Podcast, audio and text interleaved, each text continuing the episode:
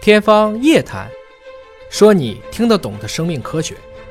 欢迎您关注今天的《天方夜谭》，我是向飞，为您请到的是华大基因的 CEO 尹烨老师。尹老师好，哎，向飞同学好。本节目在喜马拉雅独家播出。我们今天又到了互动问答的环节，朋友们呢通过网络留言，我们会定期的搜集和整理。古人语询问啊，说幼年性的黄色肉芽肿是怎么回事儿啊？这是没太听说过，这是什么疾病吗？也叫质性黄色内皮细胞瘤，但是不要害怕，肿瘤其实包括恶性和良性的，恶性肿瘤才是癌症。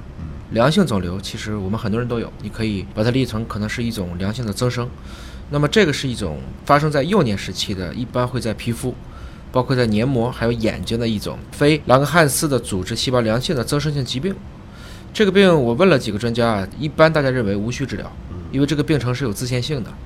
如果发现它不消退，再考虑治疗。那么治疗的手段呢，相对也比较成熟，包括有激光、冷冻、手术，一些眼眶病呢，有一些会用激素治疗等等。如果是整个系统的系统性，就指不止一个部位有这样的幼年性黄色肉芽肿呢，也推荐可以考虑综合治疗的方式。那这个方式呢，就包括同时连用一些像糖皮质激素，还有一些长醇新碱、甲氨蝶呤等等，其实就有点像我们肿瘤的化疗药物了。这个对治疗的反应是比较好的，但要密切注意药物的副反应。嗯毕竟孩子是比较年轻的时候，最后要强调要去正规的三甲医院，嗯，然后多问问医生，根据您具体的患病的情况，再给出专属性的个体化的一个方案。笑看这场红尘梦，询问说啊，他睡觉之前饿了，应该怎么办？是吃还是不吃？ 这是个问题。喝点水睡觉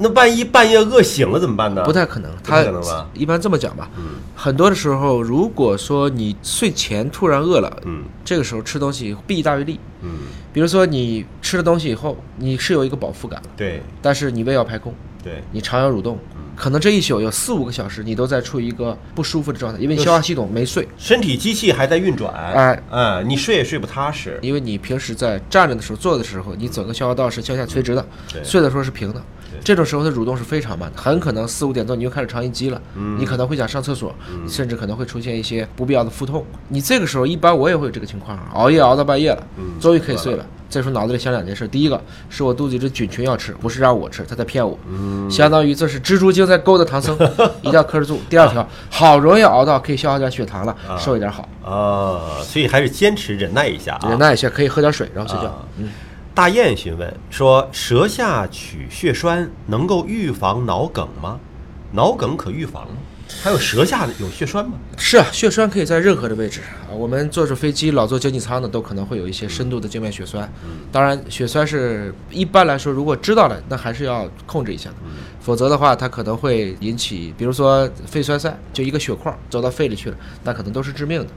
具体它是什么情况呢？不清楚。但整体来讲，中国我都建议一般在四十五岁以上的，如果从来没有做过像颅底的一些血管这些的扫描，那还是应该去做一下的。如果有斑块指的是磁。共振吗？核磁共振，呃磁共振啊，嗯核磁共振。那么这个时候的斑块啊，或者有一些结构上的一些，比如说狭窄啊、嗯等等，要早做处理，做好预防。这个预防呢，既包括平时的运动、饮食，也包括要根据自己的基因选择恰当的治疗药物，嗯特别是心梗。我们有些人适合用，比如说阿司匹林类的，但还有一部分人呢，他可能是对硝酸甘油这类的会敏感。但一定记得，我们真正到急救的时候，不是要吃速效救心丸啊，速效救心丸是个中成药，那是保心的，它真的不救心。救心的还是要这些化学药品，它比较会起作用。另外也非常推荐的，因为现在这个 AED 的普及啊，自动心脏的除颤器在各个小区都有，大家平时应该知道那个东西在哪儿，而且一般来讲要学一下怎么使用？最简单的心肺复苏术，嗯这个还是很关键的。杨洋询问说：“疫苗副作用比所防治的癌症发病率更高，这是说有报道说啊，说能不能聊一聊？我觉得这个有报道说就跟听说差不多少，对吧？这疫苗防治癌症这个对，它应该指的是 HPV 宫颈癌吧？啊对吧如果说唯唯一能防的癌症就是这个了，这么去考虑的话，那其实我觉得这可能是一种误解。嗯，这个地球上大概每过十年就有一波不打疫苗的热潮，嗯，而且经常在发达国家里开始出来，嗯，因为发达国家里面很奇怪，总有一股人他老觉得是阴谋论，就是打疫苗好像就是国家要想控制我们，嗯包括川普在过去的几年也讲过类似的言嗯论，认为打疫苗会导致的自闭症。